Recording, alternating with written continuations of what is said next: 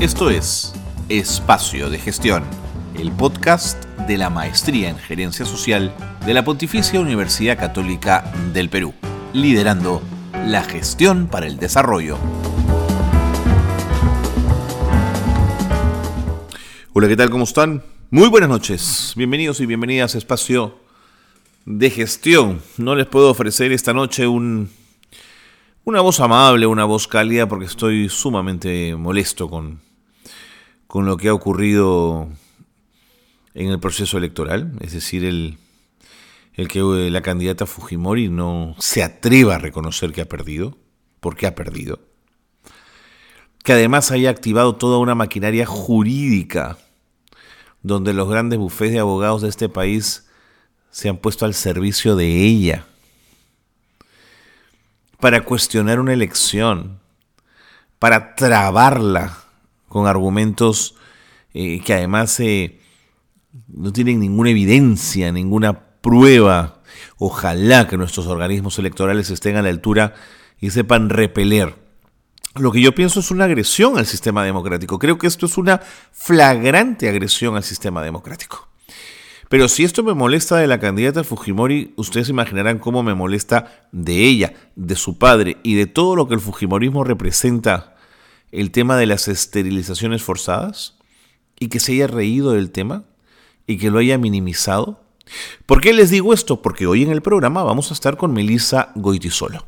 Melissa es una periodista muy joven, periodista de investigación, ha trabajado mucho tiempo en el diario La República y ha sido una de las que más casos de esterilizaciones forzadas ha descubierto en el Perú. Ha caminado costa, ha caminado sierra, ha caminado selva, hablando, ha hablado con mujeres, ha hablado con hombres, ha hablado con médicos, ha hablado con víctimas, ha hablado con todo el mundo. Tiene decenas de decenas de casos de las esterilizaciones forzadas. Tiene evidencia de patrones que han hecho posible que se hable de un delito de lesa humanidad. Y ella nos va a contar en un día que también la tiene muy molesta a ella, sin duda nos va a contar un poquito lo que significó su investigación y los datos que tiene ya la Fiscalía para abrir una acusación que ya debería estar en marcha y no demorándose como hasta ahora. Bienvenidos y bienvenidas. Gracias por estar en Espacio de Gestión. Bien, una de las, eh, de las plumas, de las voces jóvenes en el periodismo de investigación, eh, a quien tuve la suerte de, conocer muy joven, es, eh, es Melissa Goitisolo, que estando en el diario La República llevó adelante una serie de investigaciones muy potentes sobre el tema de las esterilizaciones forzadas. Un tema además eh, que tiene que ver eh, directamente con el Fujimorismo en un día como hoy, donde el Fujimorismo creo que le ha planteado abiertamente al sistema democrático una una suerte de guerra, de guerra abierta, al, primero al no reconocer el posible triunfo de Castillo, de Pedro Castillo, pero al mismo tiempo por este juego sucio, ignoble de buscar estudios de abogados para empapelar al sistema judicial electoral y, estar en estas, en, estas cosas. Bueno, Melissa Goitisolo ha tenido la enorme gentileza de acompañarnos y yo quiero agradecerle que esté con nosotros. Melissa, ¿cómo te va? Bienvenida. Hola Carlos, muchísimas gracias por, invitarme a este espacio tan importante, ¿no? Y poder este compartirles, ¿no? Reflexionar sobre este tema tan importante eh, impone aún de las esterilizaciones forzadas, ¿no? En la década de la dictadura de Alberto Fujimori, ¿no? ¿Cómo llega, ah, ¿cómo llega el tema a tus manos, Meli? Ah, eh, bueno, estando yo en la Unidad de Investigación de la República en octubre del 2015, eh, recuerdo que estaba un poco desesperada, me había quedado sin tema y veo pues que Keiko en la Universidad de Harvard comienza a hablar de que las esterilizaciones no eran una política de Estado, sino era la culpa de unos cuantos médicos que habían realizado unas malas prácticas. Entonces yo dije, bueno, esto está medio raro, entonces decido investigar y comienzo a llamar a médicos pues desde las federaciones de médicos y colegios de médicos desde Tacna, desde Tumbes hasta Tacna, hasta que doy con médicos en Piura que tienen documentos, ¿no? Y que además quieren dar testimonio de que esto no fue así, de que fueron obligados. Incluso denunciaron a la Fiscalía de Prevención de Delito de Piura, que eran obligados a realizar esterilizaciones compulsivas y masivas, ¿no? A 250 eh, mujeres por AQS, ¿no? Esterilizaciones forzadas por, por día, ¿no? Entonces, este testimoniaron que eran obligados, ¿no? Y, así arrancó todo en Piura. Y, y comencé así con los médicos en Piura. Eh, hablé con los directores regionales de salud que admitían que las órdenes venían desde Lima. Después de esa situación tan penosa, ¿no? Eh, pasé a testimonios en Cusco, ¿no? Donde hallé documentación de mujeres que fueron operadas estando incluso embarazadas, ¿no? Que habían denunciado a través de documentos eh, esas esterilizaciones, ¿no? A través de, violencia, de, amenazas, de que les iban a quitar eh, a sus hijos en, las postas, a que no iban a permitir este, que se realizaran controles. Luego, junto con una especialista en el caso, Alejandra Bayón, descubrimos, este, ampliamos el tema en la selva, donde era muy poco conocida la esterilización forzada, en San Martín y en Ucayali, donde está la comunidad sitiva con IVA, ¿no?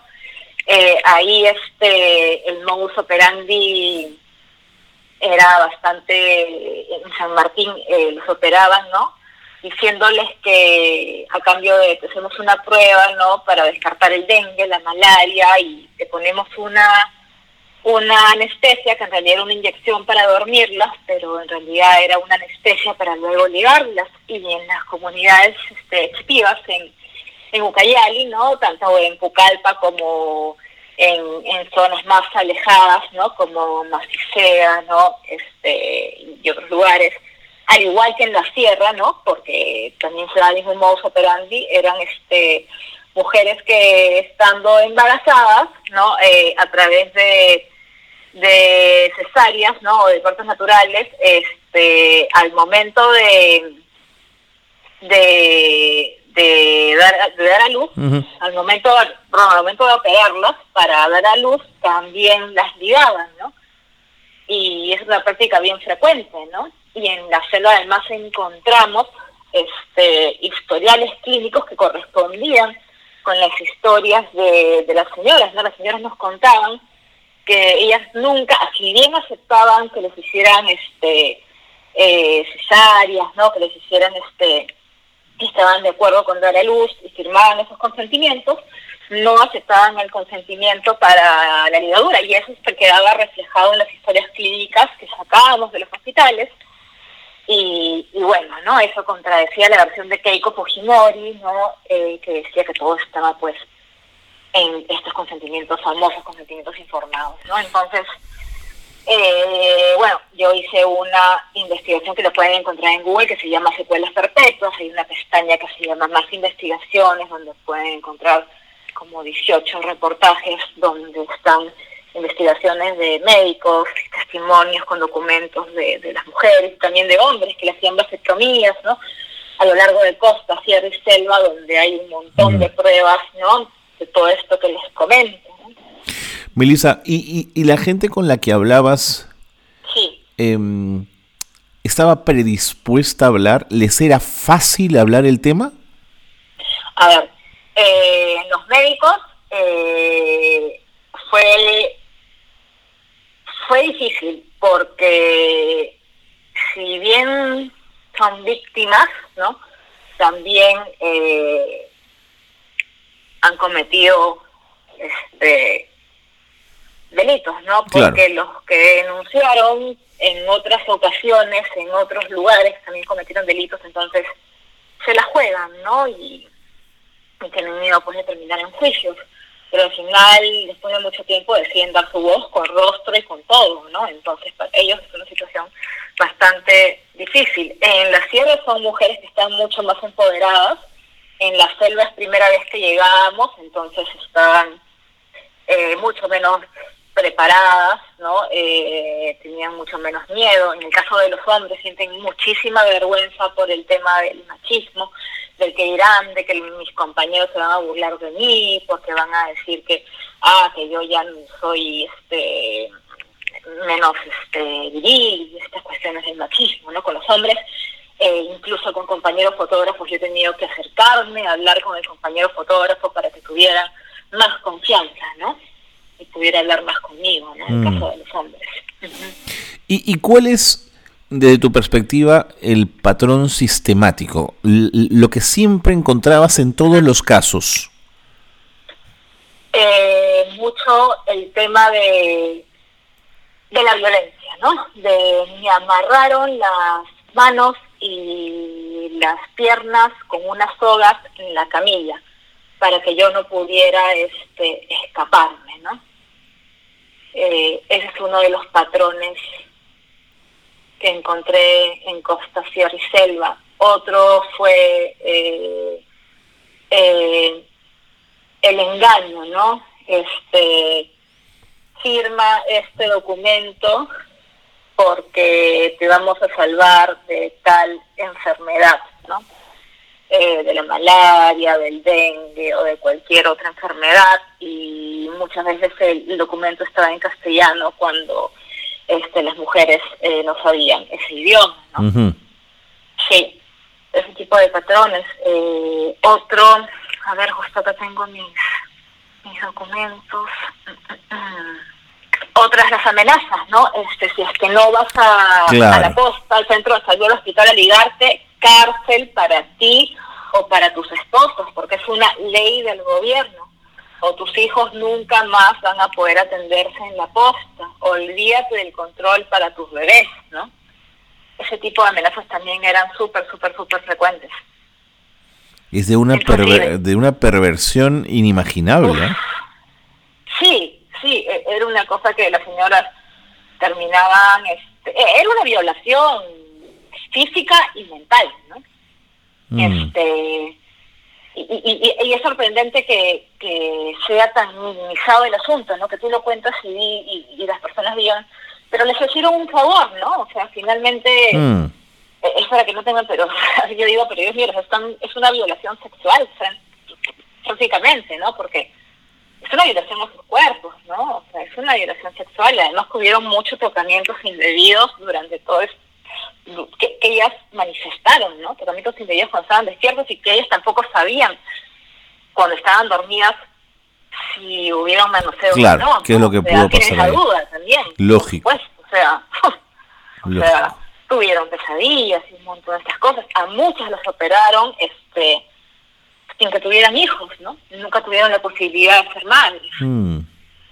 ¿Encontraste material eh, digamos, fotos, material audiovisual de esta suerte de ferias que hacían invitando a las mujeres a, esterilizarse? Eh, encontré más que todo eh, circulares, algunas circulares, sí. Material audiovisual, eh, sí, encontré uno en Piura donde lo compartí con la web este La Madre, donde salían mujeres muy tristes en una posta médica en Piura, en, en, la, el Algarrobo, en el asentamiento humano del Algarrobo, si mal no recuerdo, este, donde estaban las mujeres muy tristes haciendo colas, ¿no? Este, las enfermeras como que diciéndoles ya pasan rápido las camillas, y estaban súper, súper tristes como si fueran pues al, al ¿no? Mm. Ese video lo compartí con, con la madre y, algunos espectaculares de, festivales, ¿no? Correcto. Melissa, me tengo que ir a la pausa, una pausa breve, pero por favor no te vayas. Quédate un, ratito para seguir conversando. Melissa Goitisolo está con nosotros, periodista de investigación que ha trabajado muchísimo el tema de las esterilizaciones forzadas en nuestro país en la década de la dictadura de Alberto Fujimori y lo que esto significó para centenares de miles de mujeres que tuvieron que pasar por esta situación. Pausa breve y volvemos. Esto es espacio de gestión. Esto es Gerencia Social Noticias. Este 8 de junio empezó a funcionar el autovacunatorio más grande de todo el Perú. Este espacio se ubica en Playa Aguadulce en el distrito de Chorrillos y permitirá atender a 240 autos por hora. Se ha utilizado 4 hectáreas de terreno que serán parte de esta implementación. Una investigación de la Universitat Oberta de Cataluña en colaboración con el Instituto Nacional de Salud mostró que indígenas de Amazonas del Perú presentan altos niveles de plomo en la sangre en zonas de extracción de petróleo. El estudio de Cristina O'Callaghan eh, Gordo, docente de la referida Casa de Estudios, concluyó que las vías más probables de la contaminación son la dieta y la exposición ocupacional, además de presentar alteraciones al sistema nervioso hematológico, entre otros. El Jurado Nacional de Elecciones determinó que las personas que no participaron de la segunda vuelta electoral tendrán la oportunidad de enviar sus solicitudes de dispensa o justificaciones ante el Jurado Nacional de Elecciones desde el 7 de junio de forma virtual. Las inasistencias estarían justificadas eh, por salud, viajes al extranjero, por estudios, discapacidad, fallecimiento de un familiar directo, entre otros. Iván La Negra, secretario general de la Asociación Civil Transparencia, rechazó este lunes que se puede hablar de un fraude en el proceso electoral. Lo escuchamos. Lo que toca para usar la palabra fraude es encontrar evidencia de un proceso sistemático y generalizado. Y eso no existe. Hasta aquí las noticias de gerencia social que marcan la actualidad. Qué bueno que se han quedado con nosotros porque nos acompaña Melisa Goitisolo. Si usted se acaba de incorporar a nuestra señal, ella nos está contando, como buena periodista de investigación que es, lo acuciosa que fue recolectando una serie de pruebas y de evidencias que mostraban de forma irrefutable que en el Perú ha habido una política de esterilizaciones forzadas a mujeres y a hombres. Ojo con eso, ¿eh? A mujeres y a hombres y que además habrían sido sometidas a una serie de abusos de los cuales eh, Melissa registra y cuenta, pero que puede ser mucho más grande quizás de lo que su, investigación haya alcanzado hasta el momento. Eh, Meli, sigue, sigue contándome, ¿cuántos casos en total tú solita pudiste encontrar? Cientos, cientos de casos eh, en Costa Sierra y Selva, ¿no?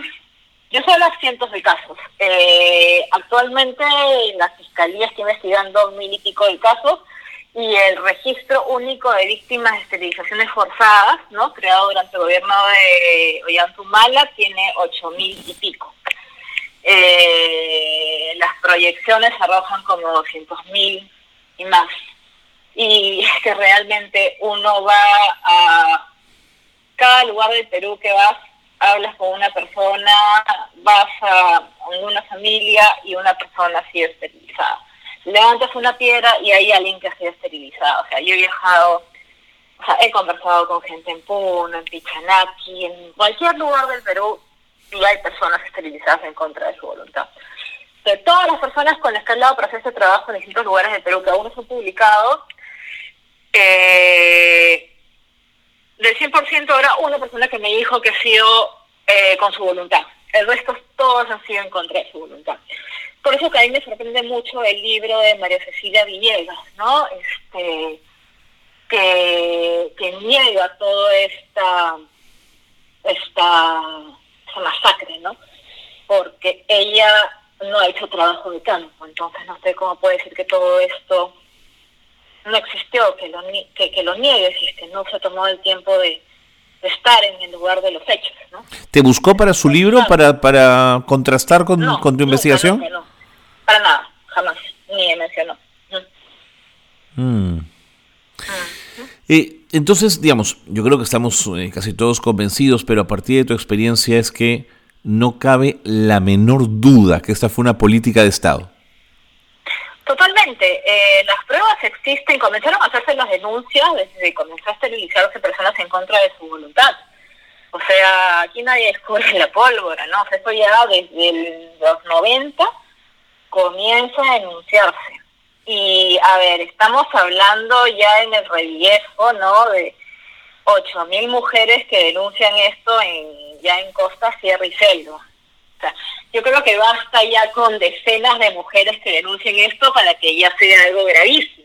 Mm. Imagínense miles de mujeres, ya pues, o sea, esto ya es terrible, esto es un crimen que ya hace tiempo que debería estar, que no debería ser impune, ¿no? El problema es que nuevamente nos enfrentamos al tema del racismo y del clasismo. Mm. ¿Qué pasaría si esto fuera con mujeres este, de clase alta y blancas? Mm. ¿No? Ya estaría resuelto, pues probablemente. No, ¿te imaginas? Que la, clínica, que la clínica Santa Isabel de pronto se descubriera que había esterilización, se mueren, por supuesto. Claro, claro, ese es el problema. Y es un tema, y, las señoras, cuando, señoros y señores, ¿no? Cuando, cuando hablamos con, con ellos, con ellas, muchas veces este, te ayudan, ¿no? Pero también este también te dicen, ya, ¿y qué? ¿Y ahora qué? ¿Para, para qué vienes? Y, o sea, que no vas a entrevistar ahora para qué, ¿no? Si, o sea, ya me entrevistaron hace 10 años. claro, claro, hay una, una revictimización, por supuesto. Exacto, ¿no? Entonces, es, es, es, complicado, es triste, ¿no? es Pero nada, hay, que seguir investigando nuevas no, cosas. que seguir. Siempre buscamos nuevas cosas. ¿Y, ¿Y el Poder Judicial te ha convocado, Melissa? Eh, no, la fiscalía, la fiscalía sí recogió las pruebas de los médicos, ¿no? Eh, las primeras investigaciones que hice de médicos y de las mujeres este, en la sierra, y el rey recogió la, este, los testimonios de las mujeres de, la selva, ¿no? De la selva la abrimos nosotras, ¿no? Entonces, este, por ese lado todo bien. Yo espero ahora que todo parece indicar que va a ganar el gobierno de, de, Pedro Castillo, ¿no? Y, yo espero que, ahí se le dé un impulso al reviejo, ya que el médico este Fernando Ceballos, ¿no? que está es parte del equipo de del señor Pedro Castillo, él fue fue una de las personas, fue el presidente de la Federación Médica de Piura, que fue muy combativo con el tema de las instituciones forzadas en el año 90, que denunció mucho esto. Mm. Incluso uno de los familiares del señor del, del, candidato Castillo este denunció, ¿no? Que fue este, esterilizado contra su voluntad, así que yo me imagino que, que, que, van a ponerle este énfasis al, al ¿no? Mm. Igual que se hizo durante, durante el gobierno humano, ¿no? Melissa, ¿y, qué haces? Judicial se ponga... Sí, claro, que se apure un poquito. Con, el, con el tema de Aguinaldo y Fujimori, porque ya son años de impunidad, ¿no? Y es mm. lamentable. ¿Y, ¿Y, qué haces con, con, con el hígado cuando escuchas a Keiko, como dijo recientemente hace poco, que esta no fue una política de Estado? ¿Qué hago con el hígado? me pongo varias manzanillas. Eh, pavionta. sí, no, es horrible, es horrible porque es frustrante, es triste. Eso, eso.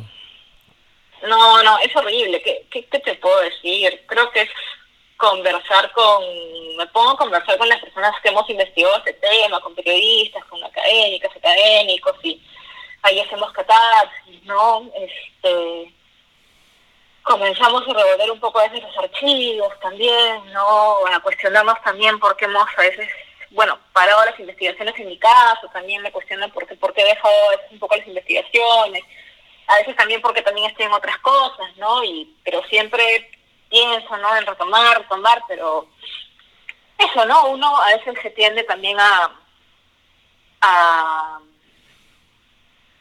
a culpabilizar, ¿no? Pero también luego piensas, también no puedo hacer todo, ¿no? En un momento. Eso te iba a decir, Melissa, tampoco puedes echarte en la espalda todo, ¿no?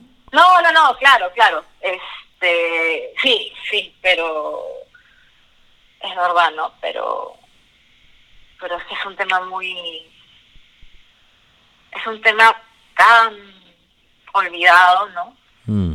Tan olvidado, o sea, las señoras realmente se sienten tan olvidadas está discriminada, está olvidada, ¿no? Entonces, es complicado, es complicadísimo, Carlos, ¿no? Así que yo espero que, pronto pues se encuentre justicia, ¿no? Vas a ver que sí. Yo tengo la sensación que esto va, va a despertar más temprano que tarde. ¿Cómo se llama la web que trabajaste donde has alojado toda esta investigación? Ah, se llama Secuelas Perpetuas. Ya, y ahí está todo, ahí podemos encontrar eh, todo ordenadito, toda la investigación como para echarle un vistazo. Sí, claro, a ver, ahorita yo le estoy poniendo en Google escuelas, secuelas perpetuas. Claro, porque además tienes que pagar el host, mantener todo ahí ordenado, digamos. Encima... Es la República. ah, perfecto. y ahí tienes, este, claro, hay tres pestañas, casos Ucayali, casos Cusco y la pestaña más investigaciones. En el caso Ucayali se encuentras varios videos de las mujeres chitivas con IVA, mm. donde encuentras sus testimonios en video, ¿no? Y pues, ellas hablan en chitivo, tiene la traducción en español, puedes leerlo en español, puedes leerlo en chitivo también. Eh, lo mismo con las mujeres en Cusco, puedes leerla en quechua y en español. Y en la pestaña más investigaciones, ¿no? Puedes leer los PDFs de los doctores, hay varias investigaciones de los doctores, eh, de las investigaciones en la Sierra, en la CEL, en San Martín, en Uncayali, y siguen más, más, más investigaciones, ¿no? Ahí encuentran en esa plataforma este eh, mi trabajo sobre sobre este tema, ¿no? vamos, Vamos a, vamos a, revisarlo. Melissa, quiero, quiero darte las gracias. No, no, a ti. No, no, pero no solo por haber estado con nosotros, Meli, sino por el tremendo esfuerzo investigativo, valiente, eh, además caminando mucho seguramente en este Perú enorme y recogiendo estas historias a veces tan duras, pero que son necesarias de, de recoger. Te mandamos un abrazo inmenso y, mucha suerte, Melisa. Gracias, muchísimas gracias por, por escucharme, por, por compartir, ¿no? por todo esto. Muchísimas gracias. Ahí estaba, Melisa Goitisolo, una mujer valiente, una periodista valiente, trabajando intensamente en un tema que nos, nos debería convocar a todos, que no debería dejarnos ajenos de ninguna manera. Si el conflicto armado interno nos hizo mirar a otra parte, ese tema debería hacernos mirar frontalmente el asunto y no bajar la cabeza ni meter la tierrita debajo de la alfombra. Con ella nos despedimos. Gracias por habernos acompañado. Gracias por estar siempre con nosotros en Espacio de Gestión. Muy buenas noches a todos.